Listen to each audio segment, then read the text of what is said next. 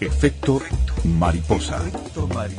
Pequeñas desviaciones en el aire de la radio.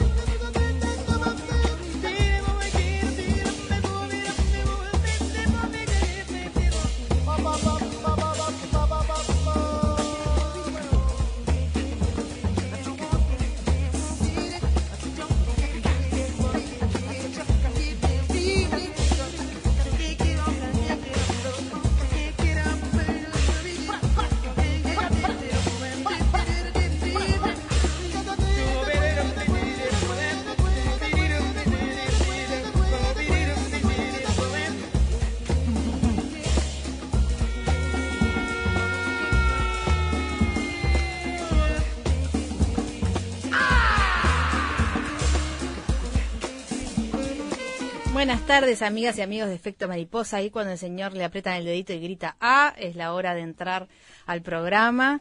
Lunes de frío intenso y vienen dos o tres días así. Así que abrigarse mucho. Si tienen la suerte de estar en casita escuchando la radio, mejor.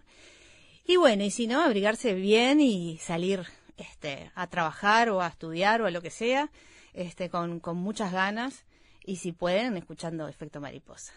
Está Juan Steiner en cabina de controles, Gabriela Yudiche en producción, acá conmigo en la cabina, y Daina Rodríguez en, en el teléfono. Yo tengo la suerte de estar calentita en mi casa, pero te juro que quisiera estar pasando frío. Te creo, Daina. Buenas tardes. Hola, Caro. Hola, Juan. Bueno, a Gaby ya la saludé, que bueno, ahí en producción. Hola a todos los oyentes. Este, es que están haciendo un trabajo ahí fantástico. Yo las quiero mucho, lo saben, las respeto cada vez más y, ese trabajo que están haciendo, la verdad que es casi sobrehumano. Estamos aguantando el mostrador, Daina. Aguantando el mostrador, está bien, está bien, me parece bien. Este, acá, bueno, también aguantando aguantando el mostrador con el troquiter. ¿Tú sabías que existía el troquiter? No, ni, ni sabía que existía, ni sabía que uno se lo podía partir en tres partes.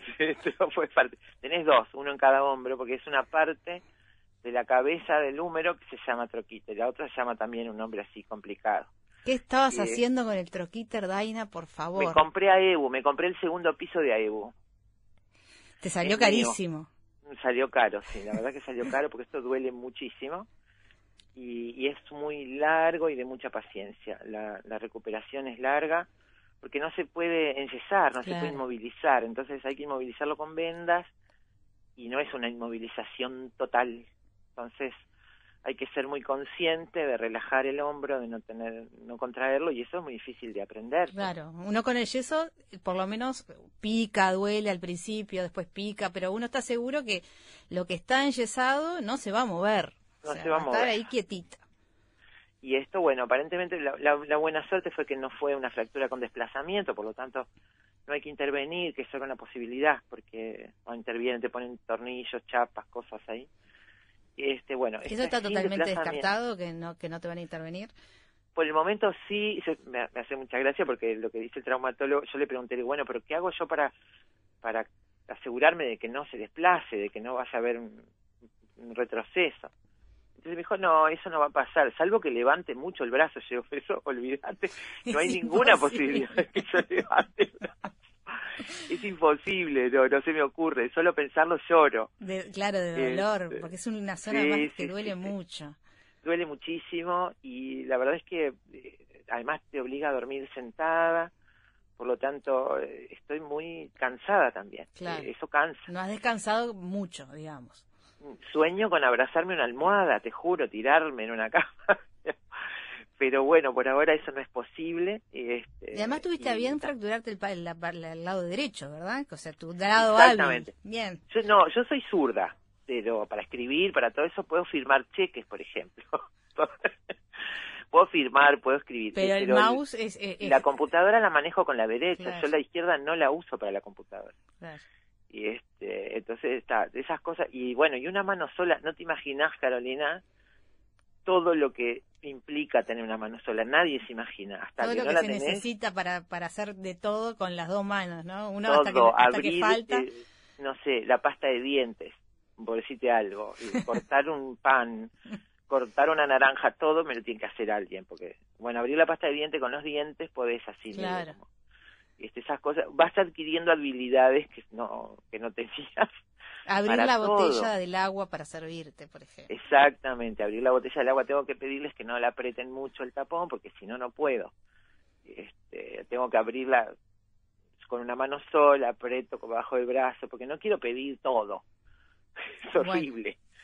Estar pidiendo todo. Y bueno. Este, entonces uno sos una convaleciente. ¿Qué vas a hacer ahora? No, ya sé, pero bueno, soy una persona grande también. Y yo qué sé, estoy muy cuidada y muy rodeada, pero uno necesita también sentirse que algo hace. Este, pero bueno, eh, yo quería saludar a los oyentes, agradecerles a todos la preocupación, decirles que bueno, está, esto no es grave, pero, pero hay que tener mucha paciencia y, demora todavía unos días. Esta semana tengo un control y una placa nueva, veremos si hay algún cambio, espero que si hay sea para bien. Acá en el equipo este estamos esperando esa placa y que sean buenas noticias. Sí, me imagino. De todas maneras, te voy a decir, Carolina, que ya todos los traumatólogos me adelantaron que es muy largo. Sí. Y, no hay, y que es doloroso y que no hay otra posibilidad que calmantes y quietud. Y me dijeron que recién a la tercera semana empieza a notarse un cambio Se forma en la evolución de la lesión. Claro, es cuando empieza a formarse el callo entre los huesos y empieza a soldar. Después viene todo otro periodo que es fisioterapia, o sea, cuando, digamos, cuando se alivia el dolor. Pero en cuanto al dolor, recién segunda o tercera semana me dijeron que puedo esperar un cambio porque ya estoy tan harto de que yo les pregunte. Y este, para noviembre capaz que, tenemos novedad. No, mentira. Seguro, para noviembre capaz que tenemos novedad. No, no, no, no. No se asusten los oyentes, no se asusten. la verdad que, claro, estamos, estamos, este, pasamos de, de, la noche a la mañana de ser cuatro a ser dos. Entonces, eh, para un programa, para cualquier programa, en este caso, Efecto Mariposa es un programa que exige muchísima, muchísimo trabajo diario, ¿no? Este, por las características del programa. Entonces, bueno, para, para, para todos, este, está siendo un, muy cuesta arriba, este, la, no solo la, tu ausencia por, por esta, por esta lesión, sino también la, la falta de, otro productor, este, cuando yo estoy acá al aire, ¿no? El tema es ese primero, nunca es un buen momento para tener un accidente como este, pero si me hubieras dicho que tenía que elegir, no hubiera elegido este momento, nunca, porque hubiera elegido cualquier otro menos este, porque bueno, porque Alberto acaba de jubilarse, eh, nos habíamos quedado sin un miembro del equipo, sin todavía tener confirmación de reponer ese miembro, o sea, esto es una cosa interna, pero hace mucho tiempo que estamos tratando de confirmar que vamos a tener un, cuarto integrante del equipo, que no es en la conducción, porque los oyentes ya saben que la conducción, la co-conducción conmigo la hará Carolina Mola, pero necesitamos a alguien para sustituir ese rol que está haciendo hoy Carolina. Eh, eso por un lado. Nunca es un buen momento, este es el peor. Por esto y por otros proyectos que yo tenía y que tuvieron, se frustraron antes de nacer. Viste que lo que decía Lennon era cierto. La vida es eso que pasa cuando estamos ocupados haciendo otros planes. Haciendo otros planes, exactamente. Eh, bueno, esto fue eso por un lado, eso, le quería decir a, la, a la gente eso y este, por otro lado también le quiero decir a los oyentes algo que ellos no saben, porque los oyentes escuchan, nos conocen mucho, van juntando pequeñas cosas que decimos al aire y se van haciendo una composición de qué hacemos, cómo lo hacemos, qué nos gusta, cómo es nuestra familia, cómo es nuestra historia. Eso yo después de muchos años de estar en la radio sé que es así, que hay oyentes que saben cosas que yo no tengo ni idea que saben de mí porque las dije y me olvidé. O, este, y los oyentes saben cómo se trabaja en efecto mariposa, conocen bien. Pero yo quiero contarles que yo estoy insistiendo en que las dos productoras eh, no, no se propongan imposibles y pongan programas grabados. pongan programas grabados de acá hasta que se solucionen los problemas, porque es inhumano pedirles lo que están haciendo. Son esas dos las que se niegan. Y cuando yo digo que estas dos productoras mejoran lo que nosotros proponemos, son más exigentes que nosotros, no digo una exageración. Eso que ustedes están escuchando, con algunos recursos que nos permite tener un gran archivo, es una propuesta de las productoras porque no quieren bajar los brazos. Y eso quiero que los oyentes lo sepan, porque podríamos estar repitiendo programas de archivo hasta que esto se resolviera. Sí, eh, a ver, estuvimos una semana eh, en shock realmente, que fue toda esta semana pasada, que este, la verdad que costaba acomodarse, pusimos programas de archivo, pero realmente nuestra intención es que, que el programa siga, por lo menos para los oyentes, si bien para nosotros no es lo mismo, tratar de que para los oyentes sea el menor impacto posible, para tratar de darles la mayor calidad posible dentro de nuestros escasísimos recursos de hoy. Entonces, bueno, la idea este, con, con Gaby es eh, ir mezclando contenidos nuevos con algunos de archivo, eh, tenerme a mí este, eh, todos los días em, acá en el estudio para acompañar a los oyentes y cuando no se pueda, bueno, poner un programa todo de archivo, pero ir, ir tratando, porque además nos da mucha lástima que hay cosas que están pasando en, el ámbito cultural, en, el ámbito social, que, que como no estamos este, produciendo programas nuevos, se nos pierden, ¿no? Como el, caso de hoy, que es, un caso... Este, eh, estamos repitiendo la discusión que ya tuvimos. Estamos hablando al aire la, la discusión que tuvimos por teléfono. Pero bueno... La que, la que, ya tuvimos por teléfono, pero está bien, así es este programa. Y este, yo entiendo y ya les dije, ustedes hacen lo que a ustedes les parezca, yo las voy a respaldar siempre pero desde acá este, yo sigo teniendo preocupaciones porque no es este, fácil dejar de pensar en eso, sobre todo cuando tenemos pendiente, esto eso sí que no depende de nosotros, tenemos pendiente la resolución de una cuarta persona para el programa. Carolina va a estar conduciendo al aire dos horas que no puede producir. Y dos horas sin producir en efecto mariposa es muy caro para este programa. Entonces, eso es, es, es así digo, y, esos son los secretos de efecto mariposa que los oyentes de todos los días conocen. Así que yo lo que espero es que esto se resuelva pronto. Ojalá tengamos novedades al respecto, porque la verdad que nos aliviaría mucho ya tener una resolución con respecto a una, a una persona que, que viniera a, ayudar en la producción. Vos preocupate por el hombro, preocupate por no moverte mucho, y bueno, y en eh, claro, lo que, lo que tenemos que aclarar es que no es que no tengamos a nadie y no consigamos a nadie. No, no. La persona la, tenemos, lo que no tenemos es administrativamente la resolución. Digo porque si no se va a hacer que yo quiero que... No, eso ya está. El nombre lo tenemos, la persona la tenemos, el ok de la persona lo tenemos. Falta que nos, resuelvan administrativamente las cosas. Los trámites del Estado son largos y, y esto, bueno, implica muchas cosas. Que estamos esperando eso para estar un poquito más un tranquilos. mejor, sí, sin duda. Este, yo estaría mucho más tranquila si ustedes tuvieran un apoyo estos días. Pero bueno, sé que están haciendo lo mejor que pueden, las quiero muchísimo. quiero mandar un, un saludo grande, ya lo hice por redes, pero lo quiero hacer por acá porque me lo reclamó sí. Carlos Delgado. Bueno. Que es eh, la persona que me ajusta y me cambia la venda tubular, que es una cosa muy embromada porque duele. Este, y es un tipo que no solo es muy profesional, sino que es eh, empático y, y sabe tratar a la gente y lo hace con mucha dedicación y a mí me, ha sido, un, la verdad, una bendición tenerlo porque cada vez que toca hacer esto, que es bastante seguido, este, necesito un poquito de comprensión. Y la verdad que le quiero mandar ese saludo grande. Carlos Delgado, sos un genio. es un genio, es un, genio, la verdad. ¿Del este, Casmo es? En Casmo, sí, en Yesos de Casmo.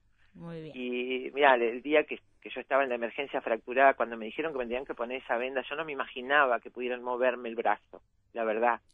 Entonces vino, se puso un taburete, se sentó frente a mí y me dijo, mira, quédate tranquila, esto no va a ser hasta que tú no quieras, vamos a, a, darte anestesia de nuevo.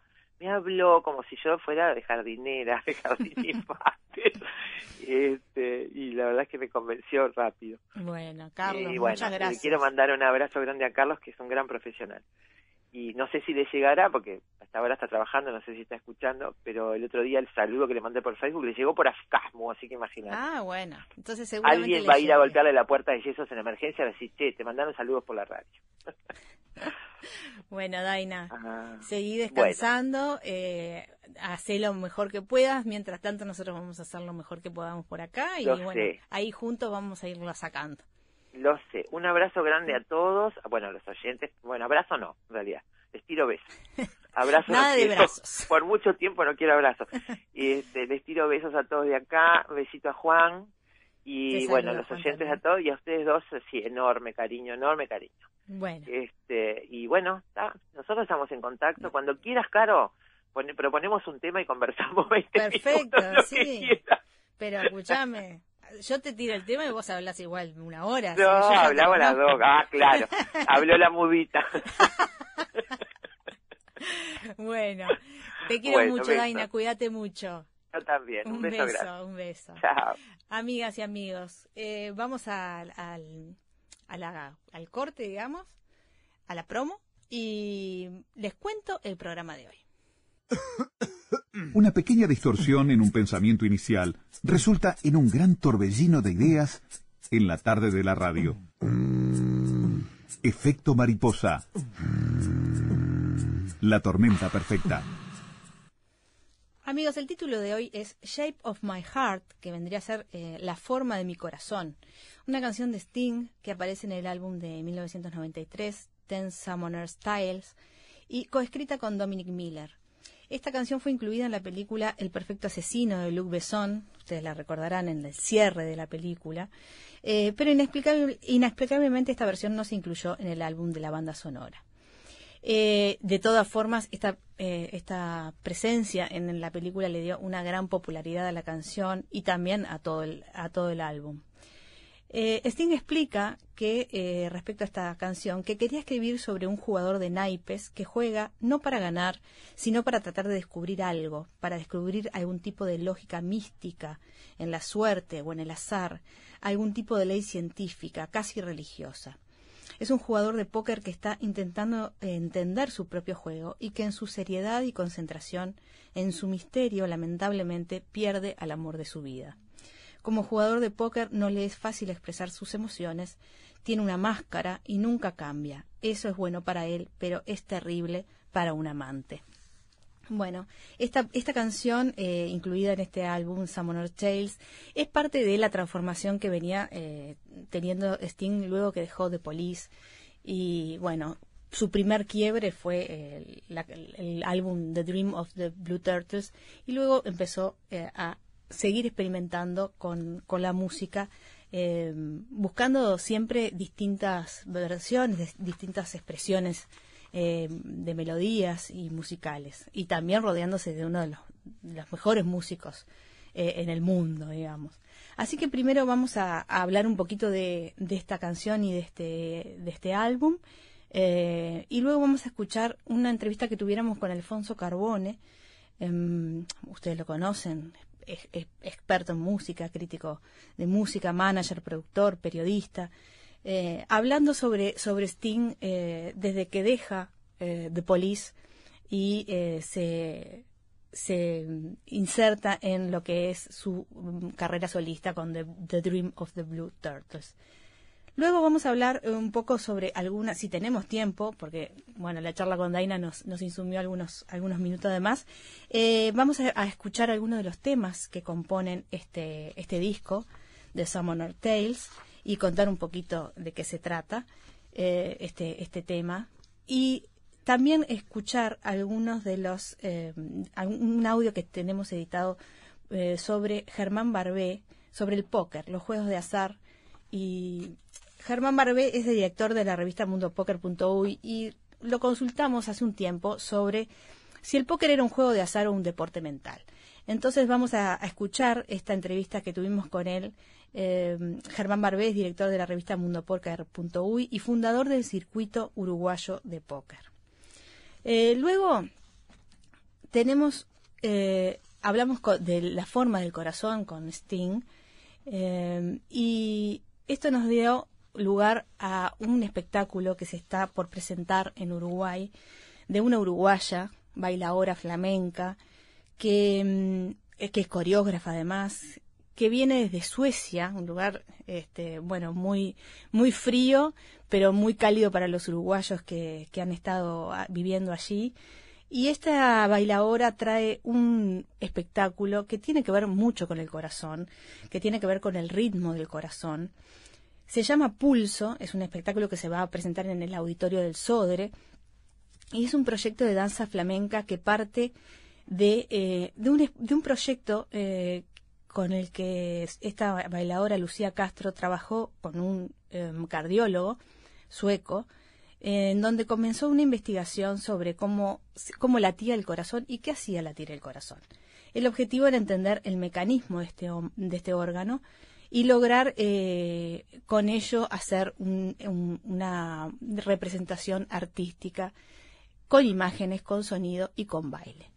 Eh, bueno, este, este proyecto obviamente dio sus frutos y está rodando por el mundo y en este caso la recibimos en efecto mariposa a Lucía Castro que se presenta en el auditorio del Sodre con este espectáculo Pulso el 31 de agosto.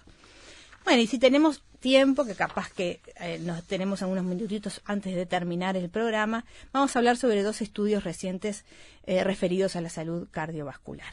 Así que bueno, como diría eh, eh, Galito, la mesa está servida. Le mandamos un beso a Galo también, que muchas veces nos escucha allá en su retiro. Así que bueno, nos vamos a la pausa y luego venimos con eh, The Summer of Tales y esta maravillosa canción Shape of My Heart.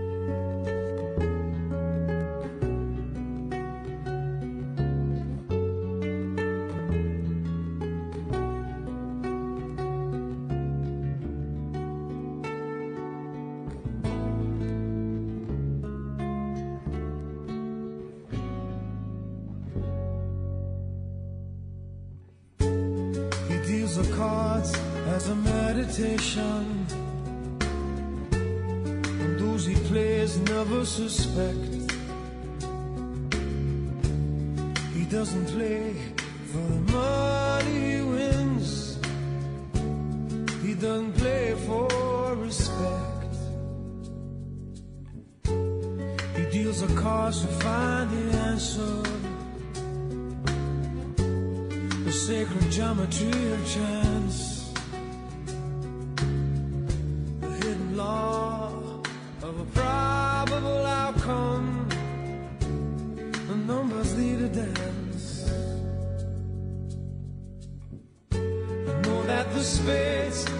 Swords of a soldier.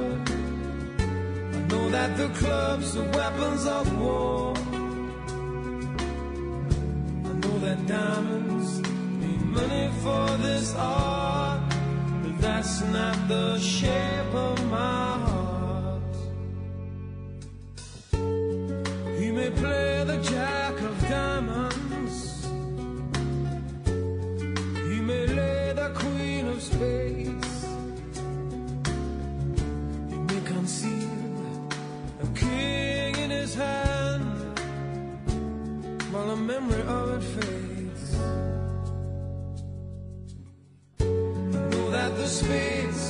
The swords of a soldier.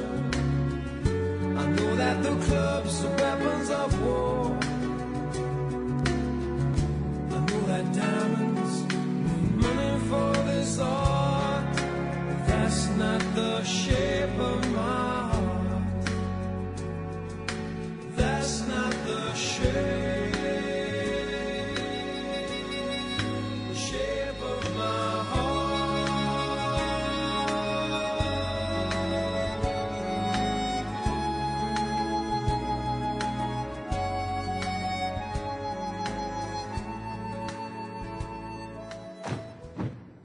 Investigadores, matemáticos, escritores, deportistas, historiadores, científicos, actores, artesanos, cantantes.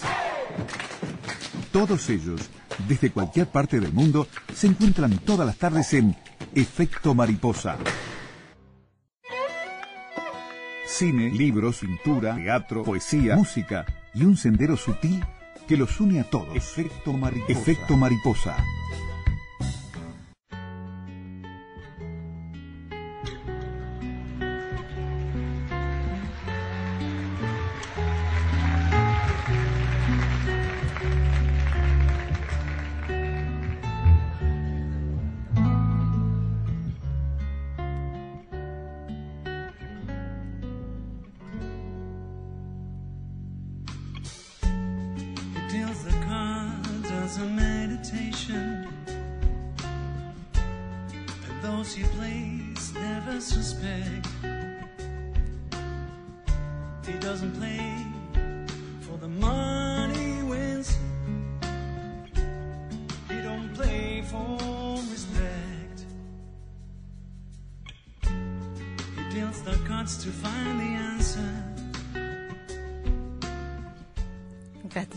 Pedro Aznar haciendo Shape of My Heart. Acá el, el músico de la, de la radio, eh, Juan Steiner, dice que él no se hubiera metido a hacer una versión, de que después de Sting no hay nada. Está bien la versión de, de Pedro Aznar. Y además, eh, Pedro Aznar es un, es un músico que ha versionado mm, canciones muy difíciles y las ha hecho maravillosamente. Capaz que este no es el caso. Eh, bueno, pero la verdad que igual vale la, la, la pena el, el intento. Nos, nos escucha Pedro Aznar y nos mata, nos mata. Eh, gran músico. Bueno, Sting eh, cuenta sobre este disco, Ten Summoner's Tales, que viene a ser los cuentos del invocador. Eh, Summoner quiere decir invocador en inglés y es un juego también con su con su con su apellido Summer, ¿no? Eh, Él, él es Matthew Gordon Summer. Entonces jugó con ese con esa doble dualidad del, del Summoner y sentía que él era un invocador para estos cuentos. Eh, cuando se retiró a su casa de campo, estuvo leyendo los cuentos de Canterbury y eh, repasando los escritos de Geoffrey Chaucer del siglo XV. Y bueno, esto es una colección de historias contadas por, este, por un grupo de peregrinos. Eh, hay personajes, hay una monja, un molinero, un caballero. Hay también un invocador que cuenta una historia. Entonces, eh, bueno, él quiso hacer lo mismo con, con este disco, contar historias, todo tipo de historias románticas, divertidas, groseras, de distintos estilos. Y, y que la conexión con esas historias sea, bueno, su, su voz, su canción, su música. Eh, entonces, bueno, pensó este, en esa conexión y le puso los cuentos de, eh, del invocador, los Summoner's Tales. Y esta canción, eh, justamente de Shape of My Heart, es, eh, como decíamos al principio, una canción que Dominic Miller, el, guitarrista, cuenta que, bueno, es una, una canción que eh, primero salió el riff inventado por él, creado por él, y luego con ese riff eh, Sting salió a caminar por el campo a, contar y a ver qué se le ocurría. Y bueno, él quería contar esta historia de una pequeña historia de un chico que está buscando eh, su juego en el póker y que al mismo tiempo pierde su, su relación amorosa por este, por este juego. Y contaba que la derivación de los naipes son en realidad cartas del tarot y que tienen miles de años de antigüedad y que los diamantes significan dinero, los tréboles significan armas, las picas son las espadas y el corazón, eh, los corazones obviamente son el amor. Entonces, eh, dice Sting, me, me involucré en esto, la forma del corazón no es la forma del corazón humano, por lo que existe una especie de conflicto entre la realidad y la fantasía. Eh, son muy recomendables todas las historias este, de, de este Summoner Tales. En el caso de Shape of My Heart tiene un- una, una extra que es eh, uno de los mejores músicos ah, de armónica del, del, siglo, del mundo, que es Larry Adler, eh, que vive en Londres, que, que incluso tocó con Gershwin y mm, ha escrito sinfonías para él y es un, un gran armónico y fue incluido en la lista negra por la gente de McCarthy a fines del año 40, dejó los Estados Unidos para vivir en Londres y ha estado allí desde entonces. Y bueno, Sting lo invitó a tocar en Shape of My Heart y bueno, el resultado es fantástico. Eh, este, este hombre que ha tenido una carrera tan prolífica, que ha empezado con The Police y cuando estaba en lo mejor de, de este grupo, eh, vendiendo millones y millones de copias, deja este, este grupo para hacer una búsqueda personal, para hacer un quiebre de su, de su, de su música, de su carrera, de su profesión. Eh, y bueno, saca el disco de Dream of the Blue Turtles, donde se rodea de los mejores músicos del mundo del jazz, un palo que no era este, lo que venía haciendo con The Police, eh, para luego volver a quebrar eh, y, y, hacer una, una, persecución del pop y del, y del jazz más, este, más a su estilo. Eh, es un hombre que siempre ha arriesgado, eh, siempre está en la búsqueda y por eso nos, nos da una cantidad de discos tan disímiles y bueno, tan disfrutables. Estuvimos hablando hace un tiempo, a, a partir de, de, de Dream of the Blue Turtles, con Alfonso Carbone, con este manager, produ- productor, periodista, este, sobre Sting y sobre justamente esta carrera que, que el músico hizo y que Carbone ha seguido, bueno, desde los años 70 y 80. Así que vamos a escuchar este, un poco lo que, lo que nos cuenta Carbone.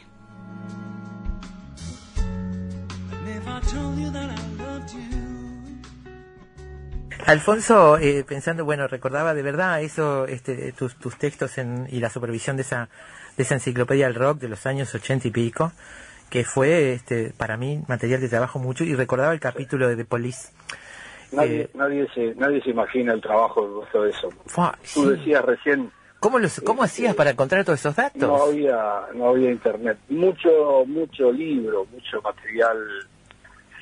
Mira, mucho material, mira, este, de, sobre todo revistas, Revistas, de ¿no? coleccionistas, Claro. en donde vos entrabas más en el detalle de lo que era, porque lo más este, difícil realmente de tener eran las discografías correctas, porque uno igual puede tener de memoria una enorme cantidad, pero siempre se te pueden escapar discos, sobre todo los artistas que son un poco anteriores a la época que uno vivió, ¿no? Claro. Que conoces los clásicos, conoces lo, llamémosle lo básico, pero este, li- libros que libros que hoy ya no, no hay, que antes había mucho que se distribuían solo entre coleccionistas, que eran casi como guías, Claro, sí, en sí. donde vos ahí tenías más o menos una línea de hacia dónde iban las primeras ediciones, las segundas, los que eran las que eran compilaciones, las que eran ediciones americanas, las que eran ediciones inglesas.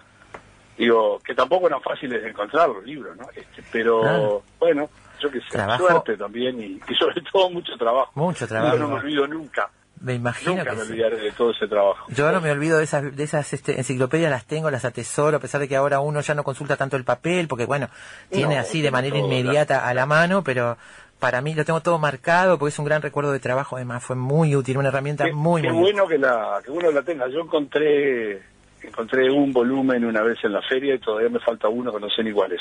Bueno. Eso de los 75 euros, este, no, no sé si me gustó mucho, pero bueno. Yo lo vi por acá, después te paso el enlace en, una, en Sí, un lugar de colección de revistas. En definitiva, bueno, alguien por lo menos que lo aprecia. Seguro. Me pasó, me pasó que me pasó que cuando llegué a, a- a Chile, yo ya sabía que lo usaban en, en Argentina y en Paraguay, pero no sabía que en Chile también cuando llegué, yo no sabía que había mucha gente que me conocía justamente por eso, ¿no? Insol- insólitamente. Bien, porque claro, era como un libro de referencia, porque en aquel momento, claro, Eh, en no había. español no había mucha cosa, ¿no? No, claro. Sin duda. Alfonso, la ficha en esa enciclopedia, la ficha correspondiente era la de The Police, en esa, en esa enciclopedia en ese momento. Sí. Eh, Vayamos un poco así, haciendo un ejercicio de memoria, eh, con tu, tu vinculación desde siempre con la música y con lo que estaba en ese momento en el tapete, este, con, con una noticia que era, Sting deja de Police, de Police no existe más, aunque nunca fue muy precisa la información en su momento, pero, y aparece como solista. ¿Qué pensaste? Porque The Police era la número uno. Police en aquel momento, claro, era, era muy importante, ¿no? Y yo creo que es una de las bandas que uno obviamente respeta por, por muchas razones. Primero porque fueron una gran banda pop. Segundo porque se, se colaron, digamos, en el medio de toda la movida punk, eh, en la movida New Wave, y mezclaron elementos del reggae con un poco de todo lo demás. Porque ellos, no hay que olvidarse, también eran un poco mayores que toda esa generación. Pero explotaron en ese momento. Yo me acuerdo haberlos visto en Londres en los tiempos en que viví por allá, este, ni me acuerdo dónde, pero era un lugar bien chiquito. Este, y claro, tenían una tremenda potencia este, en vivo, porque aparte eran son, son muy buenos músicos todos, y naturalmente la imagen y la, la voz de Sting, que era bien distintiva, ¿no? Yo creo que el tiempo ha cobrado un poco de peaje con Police, este, pero sí, fue todo un golpe en aquel momento, porque estábamos hablando de que Police era, si no era la banda número uno, estaba ahí, ¿no? Sí. A todo nivel, digo. Y él mismo habla de ese, de ese riesgo que corrió y que se sentía atrapado en una habitación, que fue como abrir una ventana en una habitación cerrada. Tenían problemas y él tenía necesidad, parece, de una gran independencia como compositor, arreglador, de cambiar de, de horizontes, ¿no? sí, Police era muy, estaba, estaba ya muy este, esquematizado, digamos, ¿no? O sea, el nicho hacia donde debía dirigirse la banda estaba, estaba claro.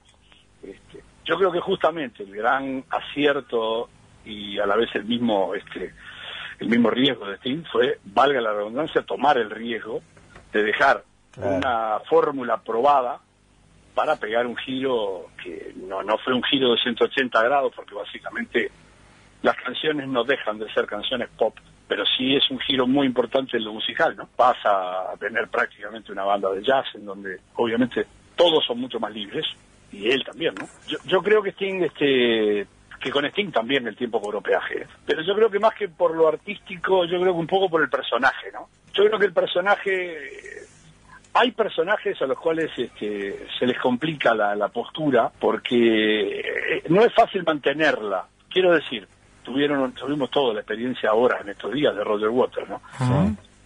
Y es es polémico, por decirlo menos, el hasta dónde uno puede creer realmente que el discurso es lo que él piensa o no. A ver, que tiene una base real, no hay ninguna duda. No estoy diciendo que no sean sinceros, ojo, porque digo, muy fácil este, malinterpretar. No, pero digo, la visión de ellos no es necesariamente correcta, sobre todo, por ejemplo, respecto a América Latina. ¿no? Que haya venido tres veces, cuatro a América Latina, no quiere decir que conozca América Latina. Son mundos absolutamente diferentes, son vidas distintas, son historias distintas, pero sí, en su momento fue, fue muy importante el apoyo de Sting, sobre todo cuando, cuando la gira de Amnesty, o sea, sobre todo en Chile, digo... Sí, en Chile, Argentina. Imposible. Sí, pero me, me refiero que con Chile, el, el, Hey Mr. Pinochet, esa fue fue una puñalada, una estocada directa, no, no, anduvo con vueltas, no lo mandó decir, lo dijo directo. Este, y en eso me refiero que el personaje como el de Bono, que son personajes que a veces de repente la imagen los desgasta un poco, más que nada por el, por el discurso, más que por lo artístico, porque para mí YouTube sigue siendo tremenda banda. Pero yo tengo muchísimos conocidos, amigos que están como sobrepasados y saturados ¿eh? de los discursos, este, tanto de Sting como de Bono, sobre todo de este último, ¿no? Sting cambió un poco, Sting cambió un poco, bajó un poquito el... Este, pero claro, yo creo que pero siempre tuvo además tuvo además como un perfil de, de algún dos o tres causas muy este concretas a diferencia de lo que pasa con Roger Waters, que parece que elige muchísimos frentes y muchos desde muy lejos del lugar donde suceden, digamos, ¿no? Esa es la impresión que a mí me da. Independientemente de separar lo musical de lo otro, ¿no? eso siempre hay que hacerlo, pero... Por eso te decía que hay que tener mucho cuidado siempre de no malinterpretar las cosas. Estamos hablando de todos clase A, A, no estamos hablando de artistas de segunda línea, estamos hablando de todo tipo. Pero aparte, como en la vida también, ¿no? Digo, uno tiene que separar, el artista hay que separarlo siempre, ¿eh? la obra de la persona. Sobre todo mm. para, para mi trabajo, por ejemplo, muchas veces ha sido difícil cuando tú cuando tú conoces a una persona y de repente la persona no es exactamente lo que uno esperaba que fuera. Pero bueno, uno tiene Es más lindo ser público, pagar la entrada y sentarte en la butaca o escuchar el disco y listo. No tengas ninguna duda, pero ninguna. Es así tan simple como es. Mejor estar lejos, escuchar la música, ah. disfrutar el espectáculo y no meterse mucho más allá. Ah. Pero bueno, lo mío es un tema profesional. Igual trato también de separarlo. Este, en algunos casos, obviamente, es más fácil que en otros, pero pero hay que separarlo. Eh, de todas formas, te repito, digo, estamos hablando de artistas. Entonces, cuando cuando apareció Sting solista, yo me acuerdo que fue fue te diría que incluso una revolución, no, no te diría que más grande que la de Polis, pero muy parecida. Muy, muy bien criticado, este, muy bien recibido, absolutamente en todos lados. ¿eh?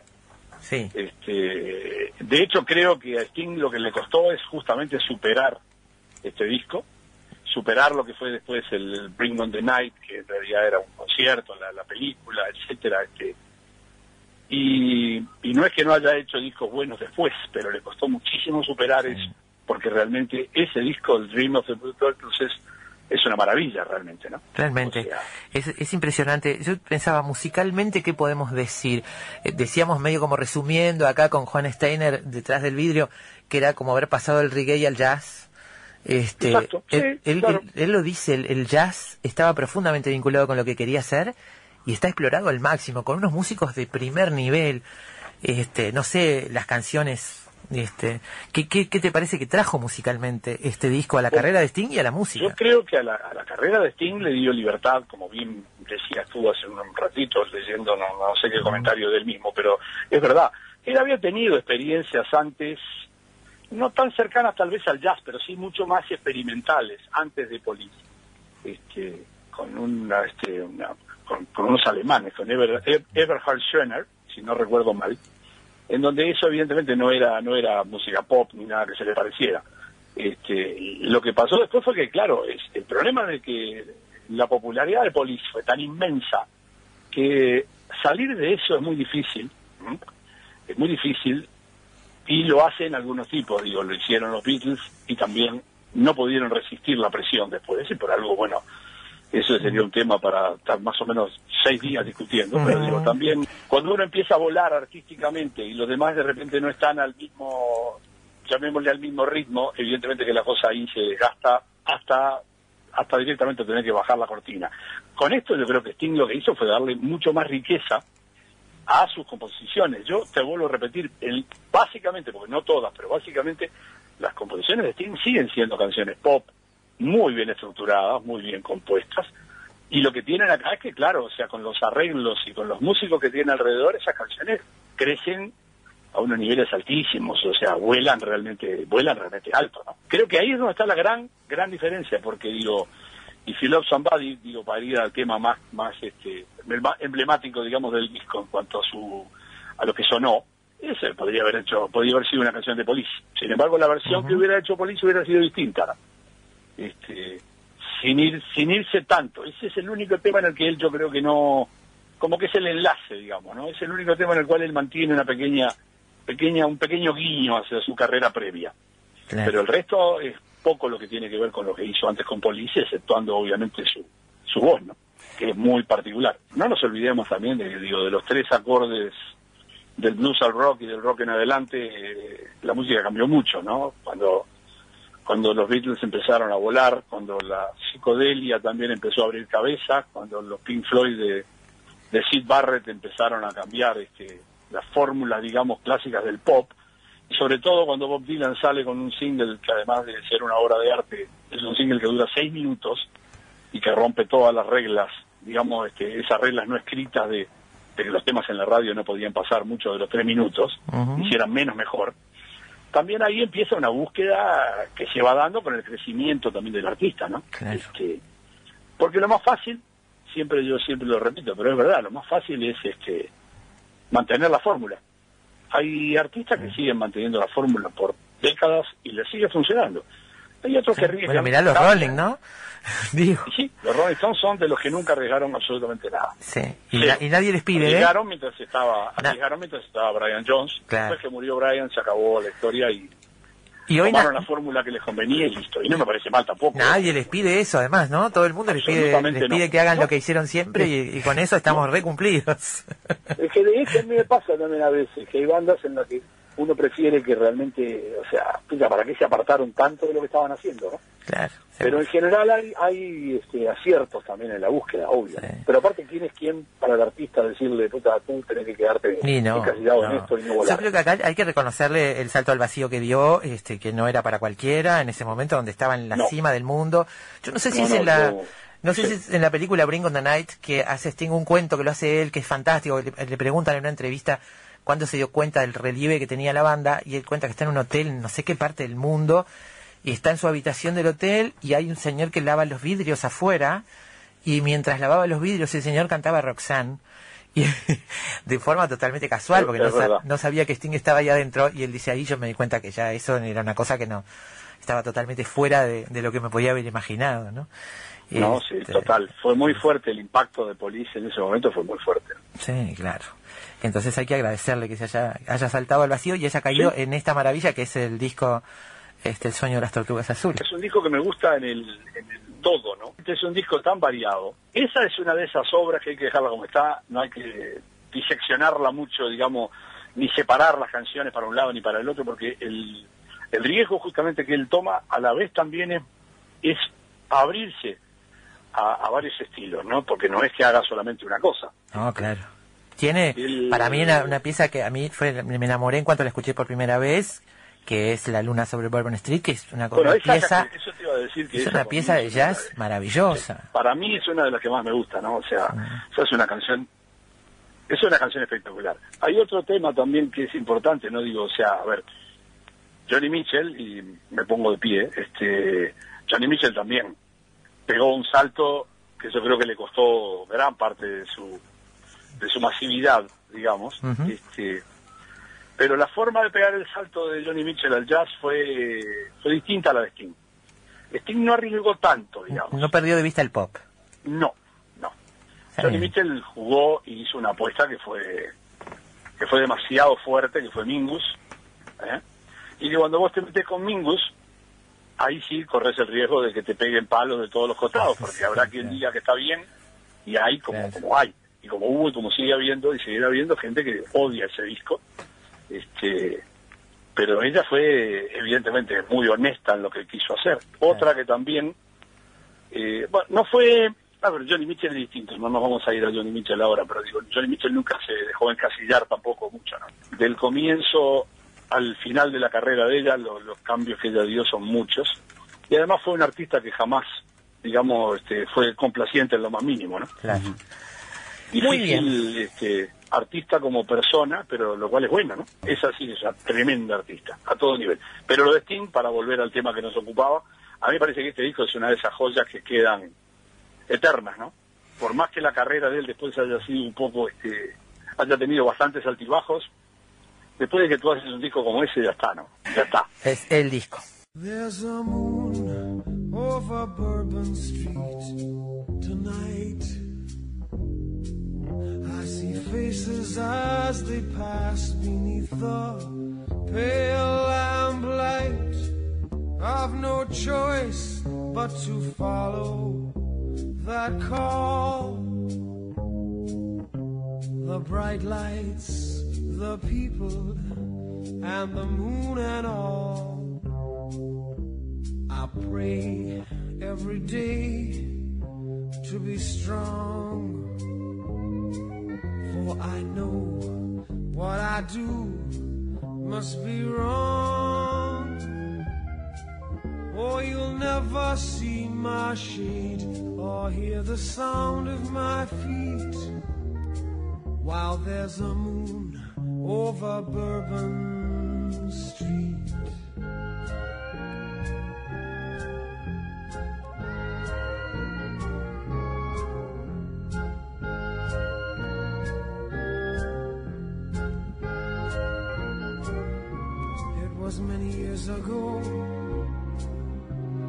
I became what I am. I was trapped in this life like an innocent lamb. Now I can never show my face at noon, and you'll only see me walking by the light of the moon. The brim of my hat hides the eye of a beast, of the face of a sinner, but the hands of a priest. Oh, you'll never see my shade or hear the sound of my feet while there's a moon over Bourbon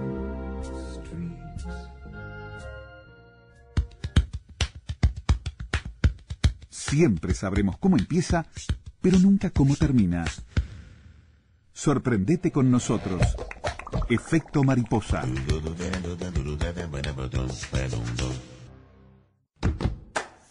Lo único seguro es que el sol sale por la mañana y se oculta en la noche.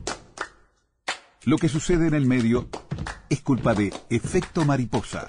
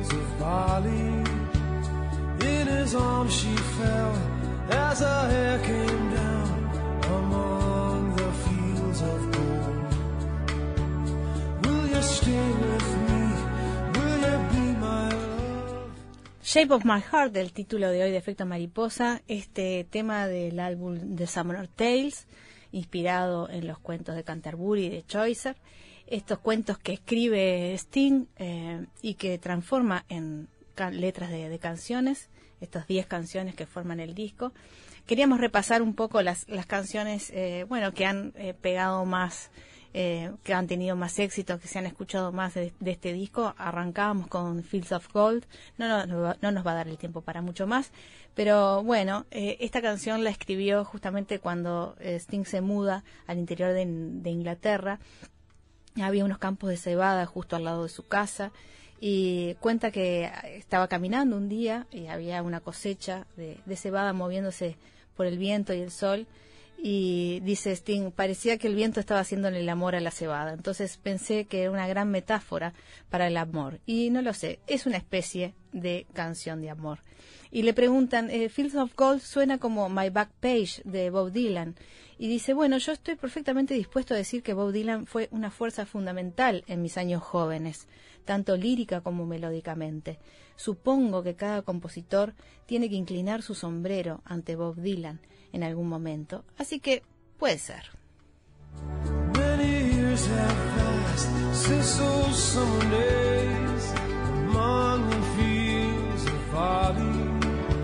See the children run as the sun goes down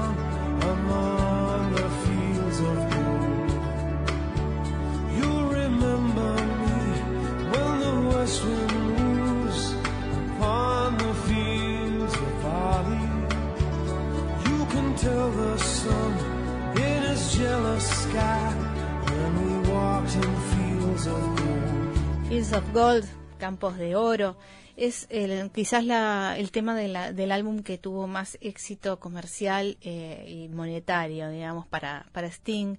Pero hay otras canciones que también eh, tuvieron eh, lo suyo, como If I Ever Lose My Faith in You, que es una canción que está mm, hecha en dos partes. La primera parte, eh, la cuenta Sting, es sobre las cosas, dice él, en las que he perdido la fe la política, los medios de comunicación, la tecnología. Y sin embargo, eh, yo, junto con la mayoría de las personas, tengo mucha esperanza, eh, un sentimiento de las cosas, que las cosas pueden mejorar, y, pero ¿en qué ponemos nuestra fe? ¿En qué todavía tenemos fe? Y bueno, no puedo definir eso tan fácilmente como puede definir eh, lo que ya no creo. Entonces, lo he dejado eh, escrito en la canción. Acabo de decir, si alguna vez pierdo mi fe en ti, y podría ser alguien de mi familia, alguien de mi trabajo, algún músico amigo. Lo dejo librado a la imaginación del que está escuchando.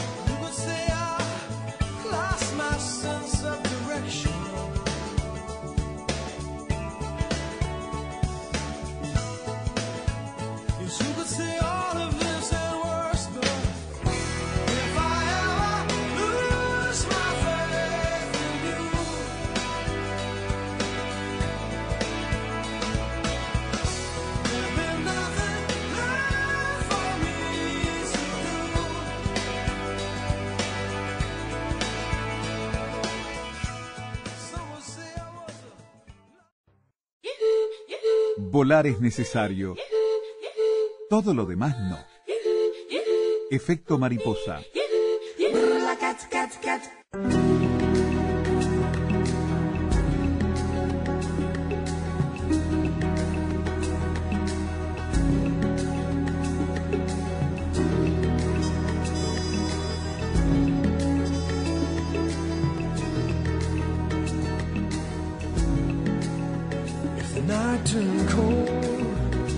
Stars look down, and you hug yourself on the cold, cold ground.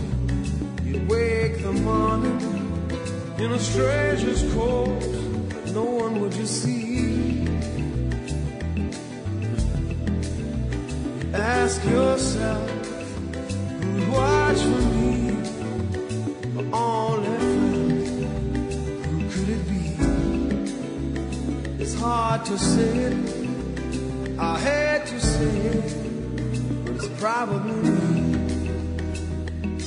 Seguimos escuchando algo del disco Summoner Tales de Sting.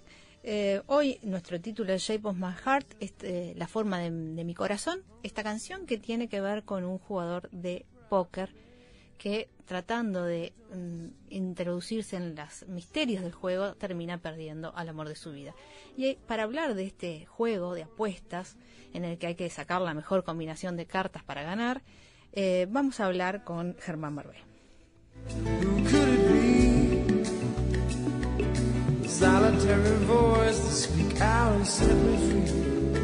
I hate to say it, I hate to say it,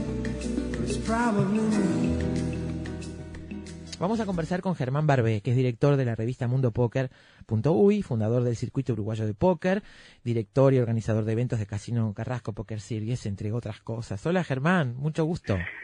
¿Cómo estás? Eh, un placer estar hablando de ustedes, eh, un placer tocar este tema también, que, que bueno, que a veces es complicado, pero pero está bueno que, también eh, ustedes estén tocando este tema y que, y que vayan a, a fuentes eh, que puedan manejar el tema con la seriedad que merece. Bueno, nos hemos dado cuenta, investigando para este programa, que está bastante más instalado en Uruguay de lo que por lo menos yo creía como alternativa de juego. Vamos a, vamos a ir por partes. En tu caso, ¿desde cuándo estás vinculado al póker y cómo te vinculaste? Bueno, eh, es una historia eh, un tanto larga quizás, eh, pero un tanto risueña también. Eh, yo, mi vinculación con el póker es simple. Eh, hace 5, 6 años, 7 años, eh, yo tengo un grupo de amigos que son los amigos de, de la Casa Amarilla. Vivían todos en una casa eh, que jugaban al póker, eran profesionales del póker. Después, si querés, entramos en, en ese tema. Sí. Eran profesionales del póker, ellos jugaban póker online eh, ya hace muchos años y vivían de eso, todos en una casa, después empezaron algunos ir al exterior, pero siempre viviendo del póker online. Por otro lado, tenía, tenía un grupo de compañeros de trabajo que les gustaba jugar al póker de manera eh, ocasional, eh, por diversión. Y bueno, un día eh, decidí juntarlos a todos en mi casa y decirle, bueno, llamo a los profesionales, llamo a los amateurs, vamos a juntarnos en casa, vamos a, a comer algo y, y- y hagamos una mixtura de, ¿Pero ya habías jugado? no, no, no, no. Yo había jugado online poco, pero a mí esto viene más bien de una de una cualidad o, o característica mía de organizar. A mí me gusta organizar. Bien. Y, y bueno, organizamos este evento. eh, bueno, eh, estuvo buenísimo porque los amateurs eh, aprendieron de los profesionales. Se empezó a gestar algo muy lindo. eh, empezamos a gestar una comunidad a partir de ahí. Bueno, a ver qué- qué- cuánta gente hay que juega al póker, a ver si hay en el interior, a ver en qué departamento hay. Después vino la revista, ahí empezamos a, a unir a toda esa comunidad y bueno, con el paso de los años eh, alcanzamos, eh, llegamos a lugares que nunca pensamos que íbamos a llegar, eh, conociendo gente de los 19 departamentos. ¿Cuánta Eh, gente juega bueno. al póker de una manera regular? Vamos a, a dejar para después la diferenciación entre profesional y amateur porque me parece una cosa muy interesante y tengo muchas cosas que preguntarte con respecto a eso. Pero en general, entre, entre profesionales, amateurs, las que juegan al póker regularmente en Uruguay, ¿cuánta gente es? ¿Se sabe? Yo creo que yo creo que estamos hablando entre mm, 2.000, 2.500 personas en sus diferentes eh, vendría a ser en sus diferentes eh, niveles, ¿no? Por eso es es muy difícil separar la primera pregunta que me vas a hacer de la segunda.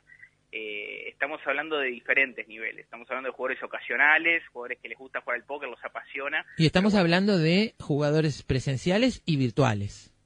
Presenciales y virtuales, exactamente. Eh, obviamente que la virtualidad eh, hace crecer mucho más el número debido a que no todos los jugadores, eh, o, por decirlo de alguna manera, se animan o tienen tiempo o le dan las distancias o lo que sea para eh, ir a los eventos en vivo. Por eso te decía que el, el, plano virtual y, y, el póker online eh, engrandece mucho más ese número debido a que hay muchísimos jugadores cada día más que juegan póker online en diferentes niveles. Por eso iba de la mano de, de tu segunda pregunta.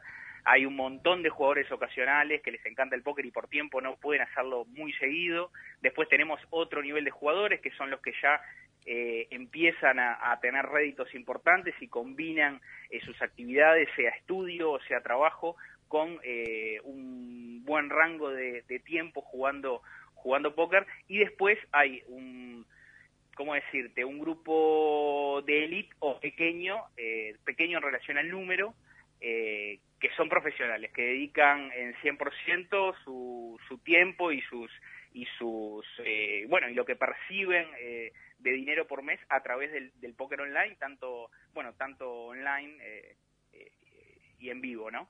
Ahora, eh, el póker no se, no se entiende, jugar al póker no se entiende si no es apostando dinero, digamos.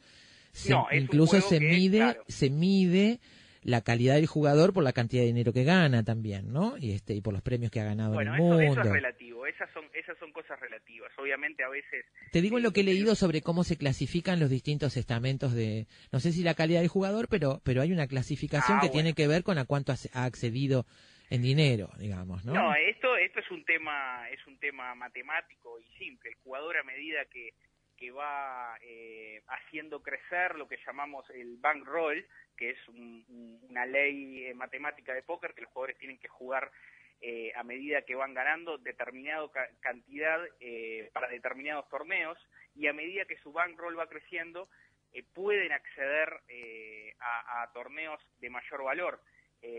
lo que hace que, como tú decís, la calidad del jugador o el crecimiento del jugador vaya de la mano con eh, el precio de los torneos o el dinero que juegan. Está bien, eh, yo digo, no, sé que tú no querés manejar el dinero que ganan porque es lógico, tu, tu rol no te lo permite. Yo quiero leer algunas cosas eh, que no, Simplemente, simplemente me parece que, que la sociedad o, o, los que no estamos dentro de, del póker, creo que no, no me gustaría manejar montos de dinero porque me parece que no para aquellos que no entienden, es muy difícil de, captar o de entender ciertas sumas de dinero que no que, no se no se obtienen fácilmente en otro tipo de disciplinas.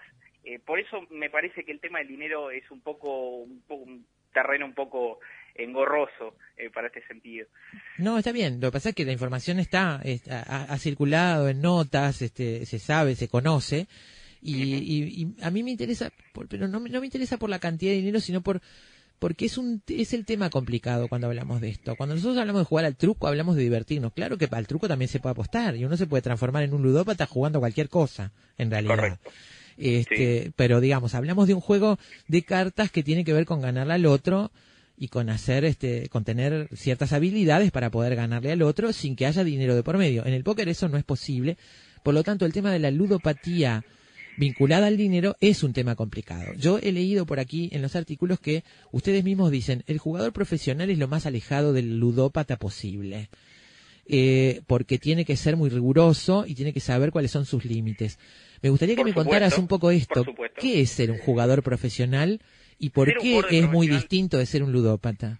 Correcto. Ser un jugador profesional de póker significa tener una disciplina estricta, saber eh, eh, a qué torneos tú puedes acceder y cuáles están fuera de tu bankroll, eh, me parece que el, concepto de jugador profesional pasa, además de, por los buenos resultados, por el crecimiento constante, eh, por aprender día a día.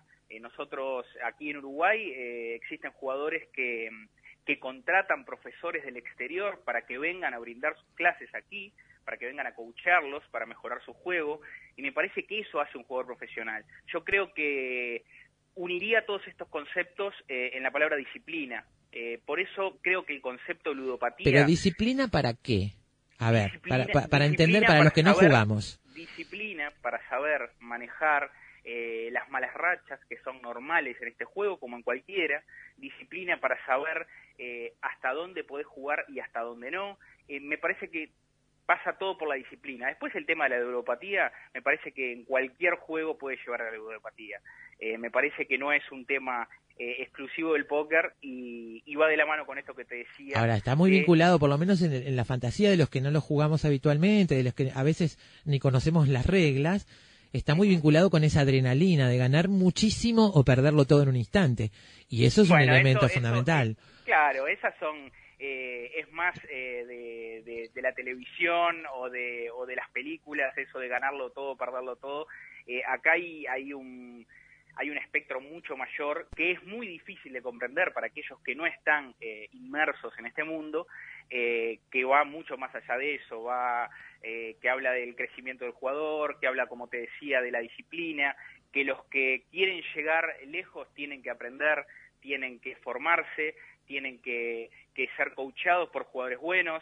Eh, bueno, eh, me parece que, que, que, pasa por ahí el tema Bien. que tú me hablabas de, de la disciplina y, de, y, del crecimiento del jugador rumbo a ser un profesional. Hablemos del factor suerte. El, en, el personaje de Drexler en la película le dice a sus hijos, esto no es un juego, es un deporte, y ustedes hablan de deporte mental, y es más, ha sido reconocido a la altura sí, del ajedrez como deporte mental. ¿Por qué el factor suerte no interviene? ¿Por qué Burman dice lo único aleatorio es las cartas que te llegan, pero lo importante no es las no son las cartas que te llegan?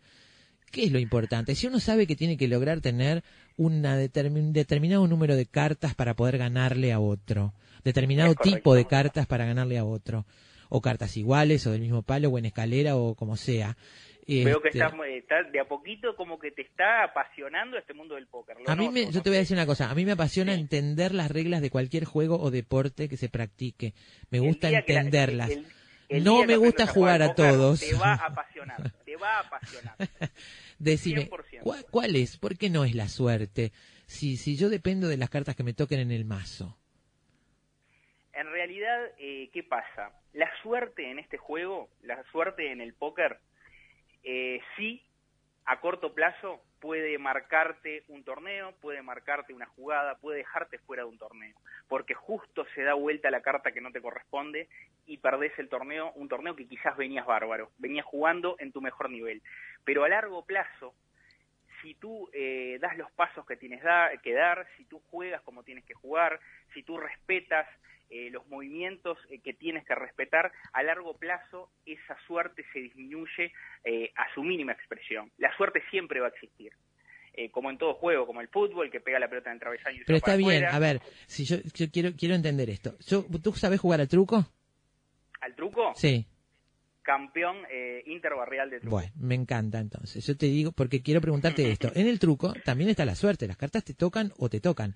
El Por tema supuesto. es cómo vos puedas engañar al otro, mentir, hacer creer, apostar, irte, irte a tiempo, irte a tiempo, Ahí, jugar ahí, una ahí. carta antes que otra, digamos, no jugar factores, el orden en que la jugás, pero, pero ahí en el póker no hay posibilidades de jugar ninguna carta, uno tiene lo que tiene en la mano y en todo caso no, tiene uno posibilidades tiene lo que tiene, no, porque uno puede hacerle creer a otro que está proyectando algo, proyectarle a una persona algo que en realidad no lo tiene.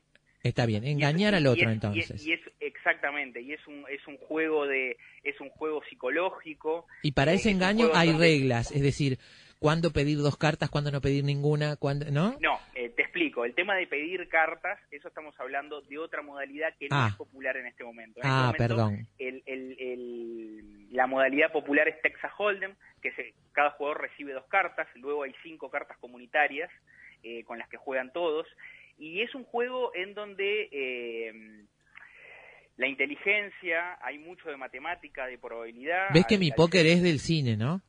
El, el, póker que yo, el póker que yo vislumbro es el del cine. Aunque se han proyectado películas eh, de esta modalidad que han sido muy exitosas, eh, que están muy bien encaradas, hay otras que están muy mal encaradas, eh, pero bueno, uh -huh. es todo interesante, todo interesante y todo suma. Como te decía, eh, factores psicológicos, factores matemáticos, ya que es un juego con información limitada, entonces entran a, a jugar probabilidades. ¿Contar eh, las cartas como en la película de Kevin Spacey sirve? ¿La viste, supongo? No, eh, obviamente que vos eh, tenés una idea, tenés una idea de las cartas que están comunitarias, eh, los juegos de cuántas cartas hay en el mazo, cuántas me pueden salir, qué me sirven, las famosas outs, que son las cartas que me sirven a mí para ganar una mano. Eh, por eso te digo que cuando se habla de suerte en el póker, sí, la hay, como en todo juego, pero a largo plazo, eh, si tú mejoras tu juego y jugás bien, en una palabra, a largo plazo la suerte se va a disminuir. El, factor Ese suerte el ya no pesa tanto. Ya no pesa tanto. Y ahí es donde están y donde ahí es donde están en lucha, digamos, las cabezas de los jugadores. Exactamente, eh, a largo plazo es donde se ve eh, el buen jugador, se ve el jugador que ha madurado desde el punto de vista del juego, el que ha mejorado y se ven los buenos resultados. Eh, al corto plazo a cualquiera le puede ir bien o le puede ir mal, pero a largo plazo es donde se ven los resultados importantes. Bien, pero no todo el mundo tiene esa habilidad, por lo tanto no todo el mundo puede... Ay, se cortó la- el teléfono. Pensaba, no todo el mundo puede ser un profesional en ese sentido. Este, les cuento, porque la curiosidad seguramente les debe haber picado a muchos. Los pro, los jugadores pro, estamos hablando de Uruguay, ¿eh? mantienen regulares e importantes ganancias mensuales que superan los 5 mil dólares mensuales, con picos de buenas performances en los torneos de hasta 50 mil. Hay dos segmentos más, los llamados medios o en ascenso, con perfil universitario, que todavía viven con sus padres que se las rebuscan con el póker para zafar de las ocho horas. Hay algunos ejemplos, este, incluso testimonios en las notas de prensa que ustedes pueden encontrar, de gente que se encontró de golpe que podía vivir de esto, es decir, que tenía un ingreso mensual que le permitía vivir del póker. Eh, ¿Estás por ahí de nuevo, Germán? Sí, he vuelto, he vuelto. te he vuelto. decía- Pensé que perdíamos la comunicación. No, sí, pero la retomamos. Te decía, entonces, lo que está en juego, más que nada, es son las mentes de los distintos jugadores que están en la mesa en ese momento. Correcto, por supuesto. La Eh, habilidad que cada uno tenga para leer al otro y para saber qué hacer con lo que tiene. Exactamente, exactamente. ¿Es muy complicado explicar las reglas de este Texas Hold? Decía, Y se bueno, eh, a ver, es, se, eh, se reparten dos cartas para cada uno. ¿Cuántos jugadores pueden participar? Muchos. Bueno, si es un torneo pueden participar miles. Eh, En, en- en- en- en- virtualmente, simultáneamente, pueden participar miles de personas de todo el mundo. sí, sí, sí, sí. En las salas de póker online eh, existentes en este momento, eh, entras a la página, eh, hay miles y miles de jugando, torneos de 3.000 personas, torneos de 10.000 personas, eh, pueden jugar miles y miles de Bueno, personas. entonces se reparten dos cartas por jugador, Es ¿verdad? correcto. ¿Y qué sucede después? Uno mira las dos cartas que tiene y qué es lo que sucede después. Es correcto. Bueno, eh, dentro de esa, vamos a hacer como que es, estamos en una mesa de un torneo. ¿Estamos? Estamos en una mesa de un torneo. Se reparten todas las cartas, eh, se ubica el botón, que es el dealer, el que reparte las cartas, y luego hay dos apuestas obligatorias, la small blind y la big blind. Son dos apuestas obligatorias que se van corriendo alrededor de la mesa, que ciega chica y ciega grande, que son apuestas obligatorias. Estas apuestas obligatorias en los torneos van aumentando a medida de que van pasando los niveles. Es decir, eh, los, los niveles de 30 minutos, vamos a hacer mm, un ejemplo. Empezamos con luces 25-50, es decir, eh, dos Ahí jugadores ya- de la mesa que son, ahí está, ponen 25 y 50 en fichas. Termina esa mano, se corre el dealer, o sea, el repartidor, y se pone 25 y 50 el resto. A los 30 minutos cambia el nivel y sube a 50-100. Entonces ahí eh, las luces Pero van, lo que estás eh, apostando es el valor de tus cartas con respecto a las de todos los demás. Es correcto, Ya. es correcto. Luego que se reparte comienza una primera ronda de apuestas de fichas. Bien. Perfecto. Y así, hasta después entran en juego las, esas cartas comunitarias de las que hablabas, que son cinco cartas Luego más. de, la, luego de la primera ronda de apuestas se abre lo que se llama el flop, que son las primeras tres cartas comunitarias. Y ahí comienza eh, el juego de, de lo que estamos hablando. Cada Bien. uno comienza a proyectar eh, su mejor mano en relación a esas cartas eh, o, a, o a- o a intentar echar a sus oponentes mediante un blef que se llaman, que es mentir Sí. con las cartas que uno tiene y tratar de quedarse con el bote que son, en este caso, en relación a las apuestas obligatorias y la primera ronda de apuestas, eh, llevarse el bote para, para consigo, ¿no? Bien. Germán, eh, no tenemos más tiempo por hoy. Ha sido un gusto meternos en este mundo y sobre todo aprender este, esta nueva modalidad. Vamos a ver, este, nueva para nosotros en realidad. Nueva para Este, ustedes, sí. exactamente. Bueno, No, muchísimas que- gracias. ¿eh? No, por por favor, eh, estamos a las órdenes como siempre. Eh, les agradezco que, que, nos hayan llamado. Te mando un beso grande y mucha suerte. Germán, hasta pronto. Germán Barbé, director de la revista Mundo Póker y organizador de eventos de Casino Carrasco Poker Series. Investigadores, matemáticos, escritores, deportistas, historiadores, científicos, actores, artesanos, cantantes. Todos ellos, desde cualquier parte del mundo, se encuentran todas las tardes en Efecto Mariposa. Cine, libros, pintura, teatro, poesía, música y un sendero sutil que los une a todos. Efecto Mariposa. Efecto Mariposa.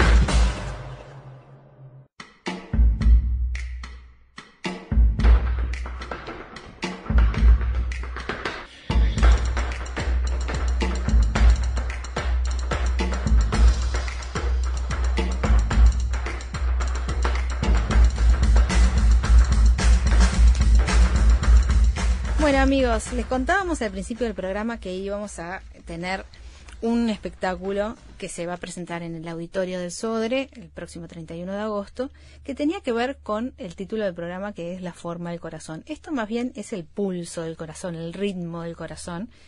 Eh, y es un proyecto de una uruguaya, sueca, sevillana, ya no sé cómo decirle, ella nos contará, Lucía Castro, que es bailadora y coreógrafa y que justamente ha trabajado en, un, en este proyecto a través de eh, los estudios cardíacos que uno se puede hacer comúnmente este, con un cardiólogo. Bueno, ella con un cardiólogo lo que hizo fue, a partir de estos estudios, crear un, todo un espectáculo de danza, de música y de imagen. Así que, Lucía Castro, bienvenida al país. Muchas gracias. Es Sofía. Ah, perdón, Sofía, no sé por qué te dije Lucía. Te tengo acá Lucía y acá Sofía, perdón. No pasa nada. Perdón, rima, muy bien, así que. Pero es Sofía. Es Sofía, perdón, Sofía. Sofía, te decía, ¿uruguaya, sueca o sevillana? Más bien uruguaya, eh... nacida en Suecia. Sí, ahí va. Podría ser, esa definición podría ser una.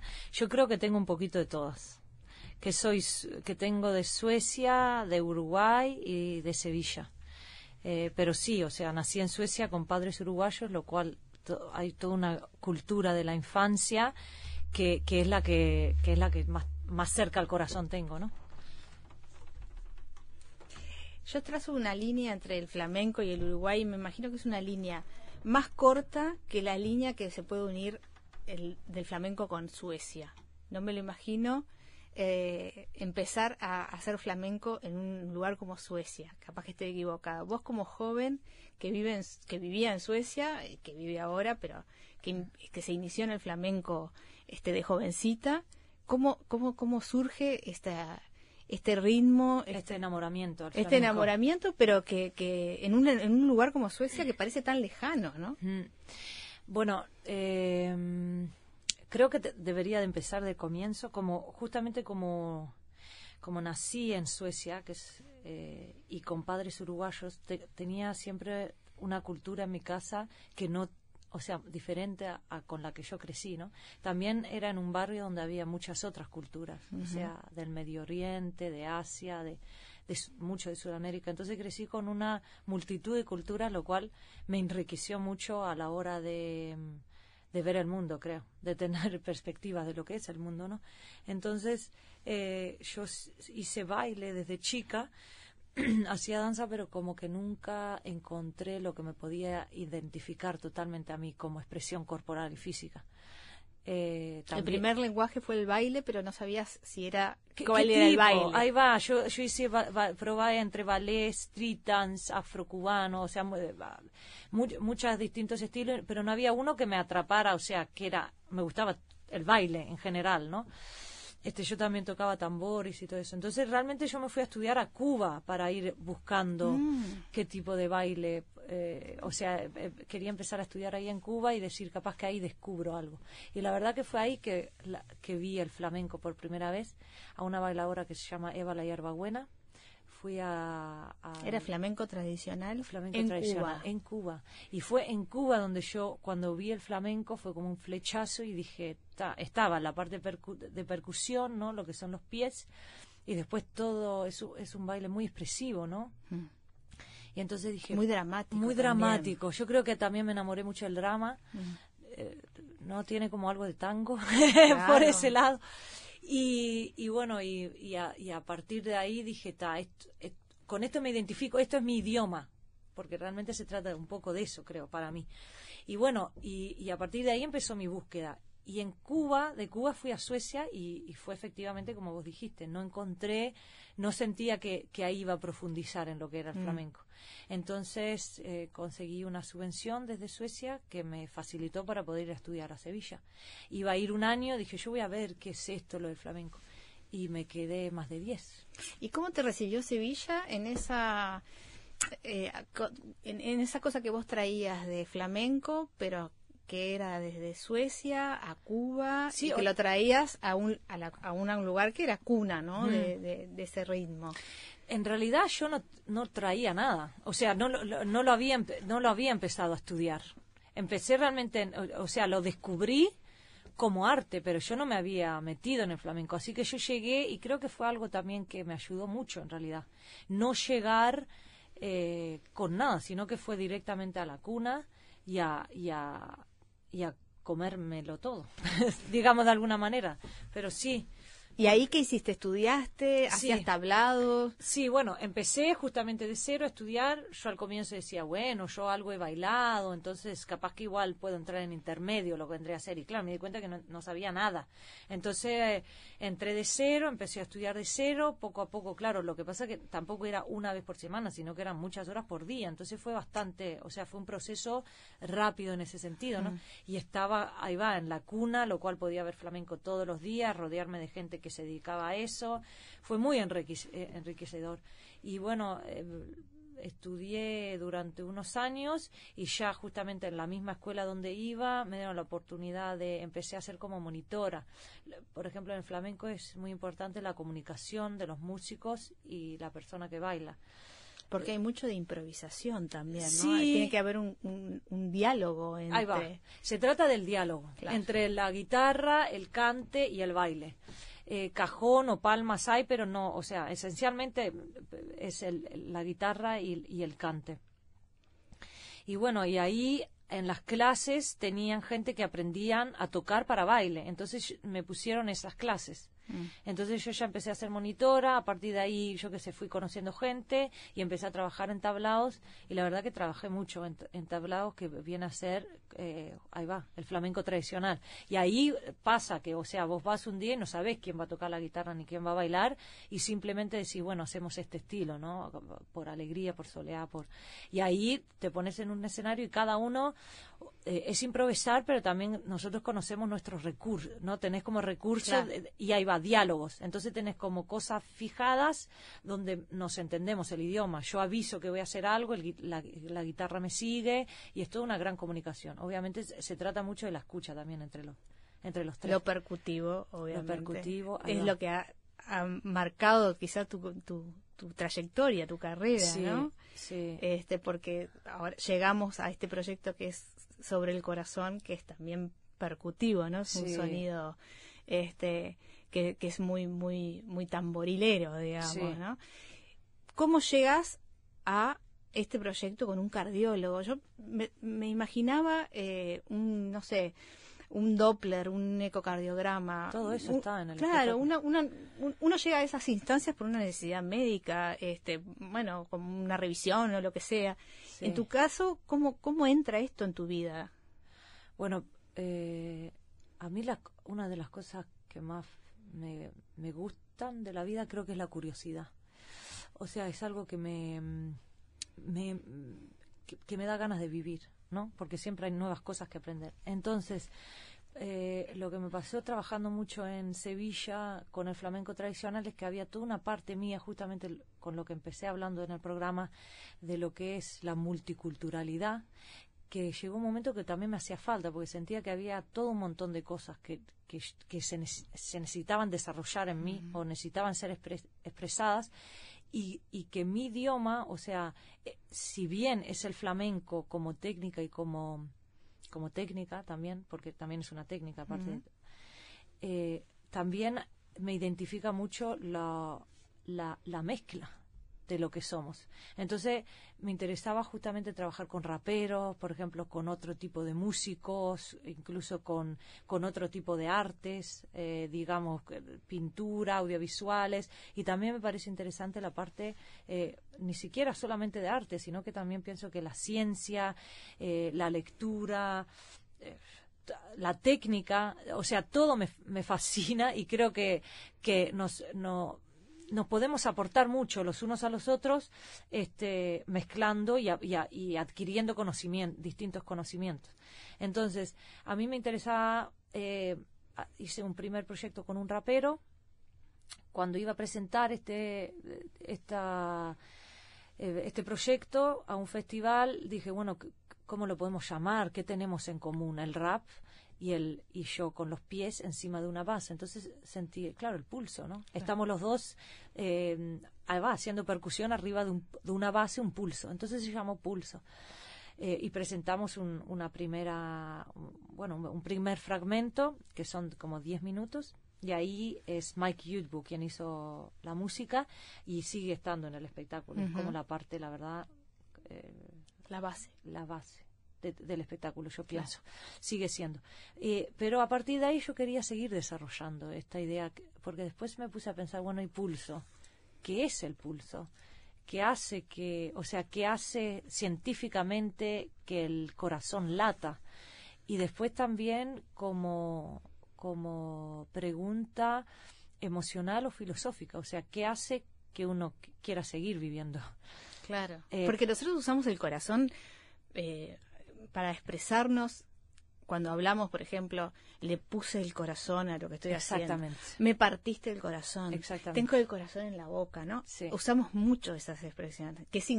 Capaz que la búsqueda es qué significa eso, ¿no? Eso es lo que a mí me, o sea, eso es lo que a mí me llamaba mucho la atención.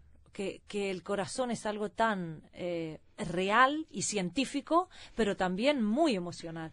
Y, ju- y justamente este espectáculo, o sea, las diferentes partes del espectáculo se llaman así. Cuando eh, tratan un poco el tema del miedo, el acto ese se llama el corazón en la garganta. Eh, el, eh, o sea, como se hizo en Suecia la primera vez, utilizo los nombres suecos, ¿no? Pero es, que en Suecia es igual, también se También se utiliza expresa- eso, se sí, expresa igual. así. Entonces va de, de todo lo que es el sistema circulatorio, pero mucho también a partir de la parte emocional. ¿Sabes qué me haces acordar a un- nosotros acá en Uruguay tenemos una fotógrafa que se llama Magela Ferrero, eh, que es una fotógrafa muy reconocida acá. Y este hace unos años ganó un premio eh, por una fotografía eh, que ella hizo en una operación a corazón abierto, eh, que ella pidió estar, Ah. este, eh, obviamente después esa fotografía fue tratada artísticamente y ella expuso la fotografía con unos textos de ella y eso. Y entonces cuando le preguntaban si ella se consideraba estrictamente fotógrafa, a, ra- a raíz de esa, de esa experiencia que tuvo con, con una cuestión médica, ella decía que eh, se sentía fotógrafa, pero también era muy se sentía atrevida y, y, y muy ignorante, y que ella quería saber. Sí. Y que eso le había impulsado a, tener esa, esa experiencia que luego terminó en esa exposición que ganó un premio muy importante en ese Sí. momento. Entonces, me haces acordar a eso por el tema de, bueno, querer investigar, querer Sí. saber y lo que lo que lo que me pregunto es cómo sabías que esa investigación iba a culminar en un espectáculo que vos ibas a poder plasmar, eh, que ibas a poder rodar por el mundo con ese espectáculo, porque no es fácil saber de- desde un principio que eso puede traducirse en un espectáculo que alguien quiera ver y pagar una entrada, ¿no?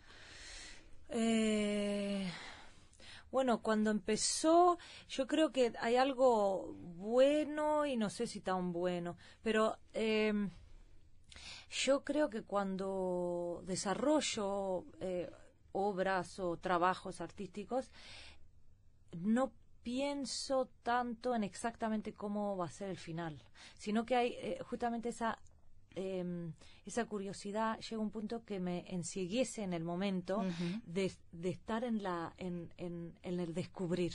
Y en ese instante y yo creo que eso es lo que más amo estás en un eh, estás en un instante totalmente en la en lo presente. Entonces y en esa presencia va eh, construyéndose lo que después sería la obra final.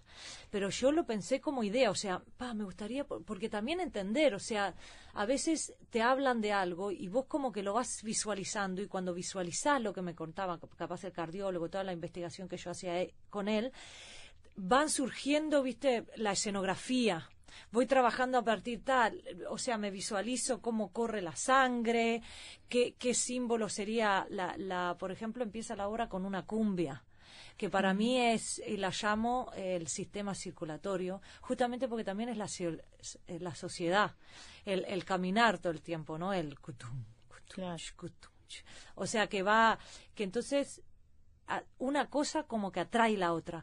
Así que yo creo que tenía en mente obviamente hacer un espectáculo, porque es lo que yo, o sea, no soy cardióloga y no voy a operar a una persona, porque pobre persona, ¿no?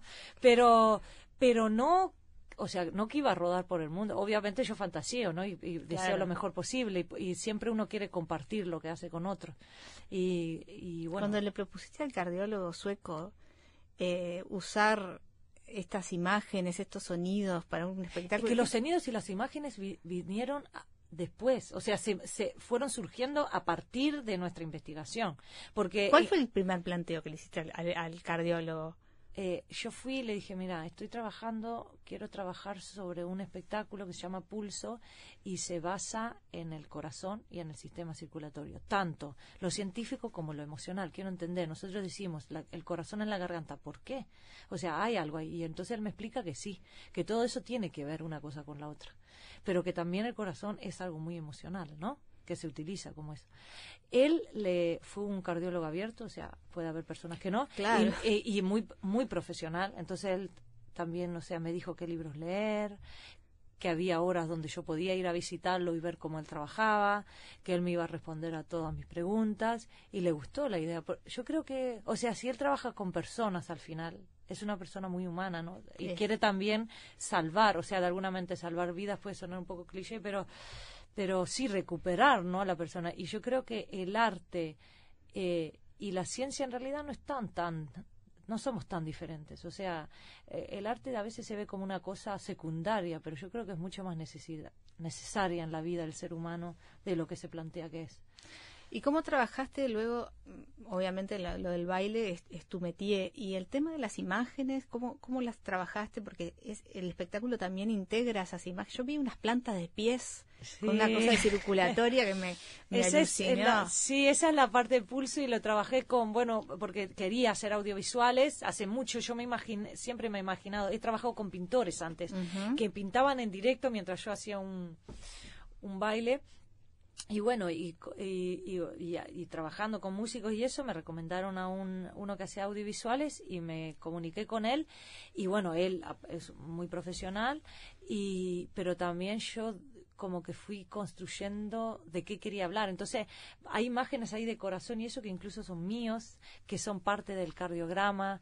Eh, los pies, yo hice también, me, me, hice las, ¿cómo se llama? ahí va, fotos de pie. Sí, existen. Existen, sí se hacen, ¿viste? Cuando hacen las pruebas incluso para las plantillas. Ah, sí, sí, sí, sí. También te las haces. Entonces fue, fue parte de que quería ver, también me parecía interesante lo que es dentro y lo que es fuera. O sea, estoy yo físicamente fuera, pero lo que tengo dentro está ahí plasmado en una pantalla en grande. Entonces también está esa dualidad de lo de dentro y fuera del, del corazón que late, hace circular por dentro, pero también nosotros todas las impresiones que hacemos para que siga latiendo o la tristeza que nos da a veces que no queremos que la no toda esa dualidad como persona y y sí como es nuestra existencia me pareció interesante eh, construirla así. Entonces fuimos construyendo las audiovisuales y aparte también eh, que vaya muy a ritmo con la música no ¿Y cómo se recibe un, espectáculo así en, un lugar como Suecia, en un lugar como Sevilla? ¿Y quizás te imaginarás en un lugar como Montevideo. ¿Pensás que hay diferencias? Eh, yo pienso que... Acá va a haber un bandoneón, por ejemplo, ¿no? Sí, acaba de- en el estreno se- también el, el espectáculo se está continuamente va en desarrollo, porque me gusta verlo como como la vida misma, ¿no? Que, va- que van surgiendo cosas y es sería raro no no cambiar nada, ¿no? Claro. Eh, aunque bueno, la base está y yo quiero hacerla, o sea, quiero que se trate de eso y el concepto, pero va incorporando, según donde estoy también, a artistas. Y en este caso pude incorporar a dos artistas uruguayos, que es Gonzalo Franco a la guitarra, que estoy muy contenta de que participe, y Sergio Astengo al bandoneón. Eso me llamó la atención. La guitarra no, porque es, es el instrumento, como dicen los, flamenco. los flamencos, ¿no? Mm, Este, es como su, como su mujer, pero Sí. el bandoneón me extrañó. El bandoneón en el estreno, o sea, de, que fue en el 2017 en Suecia, hubo bandoneón. Este, porque yo cuando hablé, y es en la parte, en el acto que se llama reloj biológico. Y yo ahí quería hablar del tiempo, porque también pienso que tiene que ver con el corazón, ¿no? El Claro. antes, después, todo lo que es el, cómo se mide el tiempo, también son latidos, ¿no? Entonces eh, quería hablar del reloj biológico y bueno, como la cumbia es el, si- el sistema circulatorio, eh, pensé el tiempo como un tango.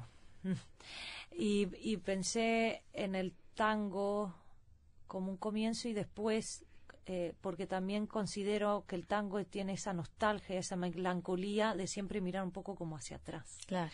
¿no? Y entonces lo vi eso como, como para que eh, simbolice el recuerdo, tal vez la memoria, y siempre eh, las cosas, o sea, hay noche porque hay día, ¿no? Entonces hay un pasado porque hay un futuro y un presente, entonces para representar lo que es el futuro, lo veí más en, como milonga. Entonces que sea algo que vaya un poco más rápido.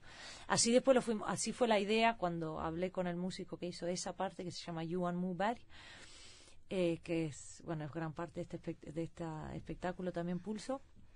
Y bueno, después él puso su, hay mucha música electrónica y eso en eso. Claro. Pero claro, eh, el tango está presente y el tango es bandoneón.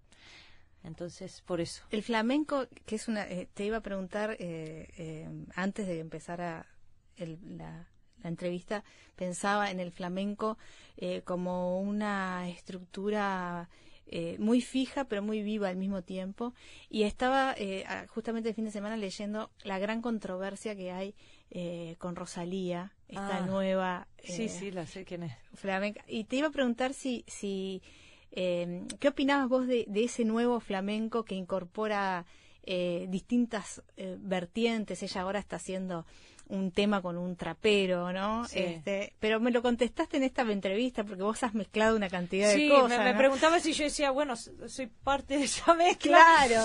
Este, Pero sí que hay una gran este, sí. controversia ahora en España, ¿no? Que los, Sí. lo- los, los, los flamencos más, este, más veteranos están como muy enojados con, con lo que piensan que es un bastardeo del, del, del ritmo, de la, Mm. de la melodía, no sé. Este, y ella, bueno, no responde nada, me parece que está haciendo la suya, pero sí, que es una gran este, controversia que está pasando ahora, ¿no? Y justo venís vos a hablar de flamenco y yo te tenía que preguntar. Claro. Yo, o sea, eso de que está pasando ahora, yo creo que ha pasado siempre. Lo que pasa que ahora es como más. eh, siempre ha habido gente que como que quiere mm, capaz mantener algo, eh, o sea. A ver, pe- pe- si pensamos que el flamenco como tal, yo creo que lo, se, se forma lo que ahora llamamos flamenco y eso más o menos a finales de eh, 1800, a comienzos de 1900 eh, en realidad ahí fue un arte, o sea, es un arte que eh, se nace, se hace a partir de mezclas. ¿No? Lógico. Son, hay gente que ha, ha- ha caminado, o sea, que trae todo lo que es la cultura hindú, este, también eso se ve en la música, ¿no? Como son lo- los- las composiciones de los ritmos, todas esas cosas, junto con la cultura que había en Andalucía en esa época, se crea en Andalucía el flamenco, pero es una mezcla de un montón de cosas. A partir de ahí, bueno, no hay tanta documentación. Ah, Seguramente es mucho más viejo el flamenco, pero la, la documentación como que se tiene se habla de a finales de 1800, a comienzos de 1900.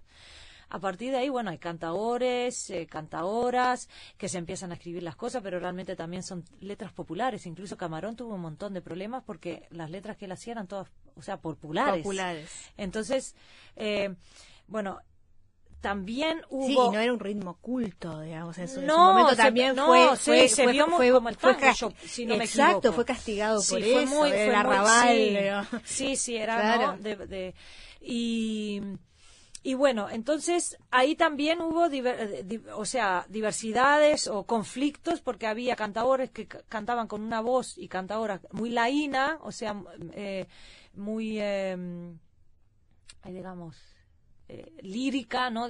Y capaz que había otros cantadores que no tenían esas facultades, entonces empezaron a decir que eso no era flamenco, porque claro, Era lo que ellos hacían, claro. claro, lo que ellos hacían era lo, ver- lo verdadero y lo real para que no. Y, y llega, eso es el mairenismo también mucho, bueno, que es un cantador, y, y empieza a traer todo ese conflicto. Eh, para no hacerlo más largo, yo pienso que, mm, que es moderno el hecho de pensar que tenemos que hacer las cosas como antes, porque antes lo que se hacía era, eh, o sea, desarrollar. Desarrollar. Y en- eh, llegó un punto que, ten- que no desarrollamos más y empezamos a como imitar lo que se hacía, lo cual a mí me parece raro porque el arte yo pienso que es mucho un reflejo de nuestra realidad. A- aún así, eh, o sea, estoy de acuerdo con que hay que conocer una historia para seguir armando un futuro. Para construir un futuro Claro. tenemos que saber de dónde venimos, eh, para no cometer er- los mismos errores, por un lado, pero también para conocer lo que es lo que realmente estamos haciendo. O sea, justamente, poder justamente hablar de esto. El flamenco cuando te hablan de puro, habría que, o sea, de ¿De qué me estás hablando? Porque del flamenco no, porque no hay, no hay No hay pureza, pureza. en el flamenco.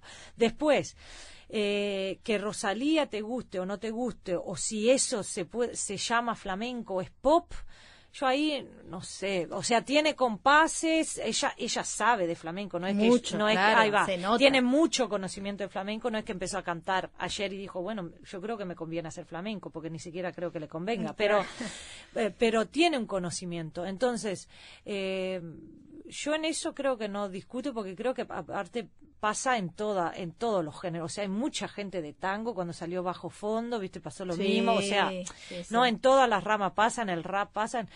Yo creo en el desarrollo de las cosas, me interesa eso, me, me da mucha curiosidad. Yo también el flamenco lo lo decido hacer así, de esta manera, porque es como yo más sincera me siento con el arte. Yo sí tengo que imitar una cultura que realmente tampoco es mía, me parece también una falta de respeto a las personas que, que sí se identifican, o sea, que es su historia la que están contando. Lo Entonces, tuyo es el mezcla. Sí, ¿quién soy yo para, para, o sea, agarrar esa historia y decir, bueno, ahora, ahora creo que es mía? No, no es mía. O sea, yo puedo aprenderla, puedo, es un conocimiento que, que, Y dar que tu necesito. después dar tu Sí, versión, Pero claro. después mi manera es, es contar mi historia, es la más sincera que, que tengo, ¿me entendés?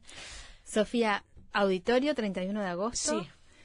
A las 20 horas. A las 21, 21, horas. 21 horas. Y me, en un minuto vas a dar un taller también. Voy a dar un taller el 2, 3 y 4 de septiembre En el Centro Cultural que es también de un España. encuentro entre dos, entre el baile y la y la letra. eh, y es en el sí en el CCE. También quiero agradecer muchísimo al, Sí. al, institut- al Instituto Cultural Suecia Uruguay que, que me ha ayudado mucho para que me ha aportado e invitado para estar acá con para Pulso. venir. Bueno, las entradas a la venta en, el, en, en Ticantel y en Sí. la boletería del auditorio. Ahí están. Bueno, vamos a Bienvenidos. vamos a, a- a- a- a tratar de ir, pero yo ya vi algunos algunos fragmentos en, en YouTube. Los invito a que vean algún fragmento porque la verdad que te dan muchas ganas de, de- de ir a ver todo el espectáculo. Así que bueno, Sofía, bienveni- bienvenida y bueno, el 31 de agosto en el auditorio. Muchas gracias. Gracias. por tenerme aquí. Amigos, se nos acabó el tiempo. Mañana más efecto mariposa a partir de las 14 horas.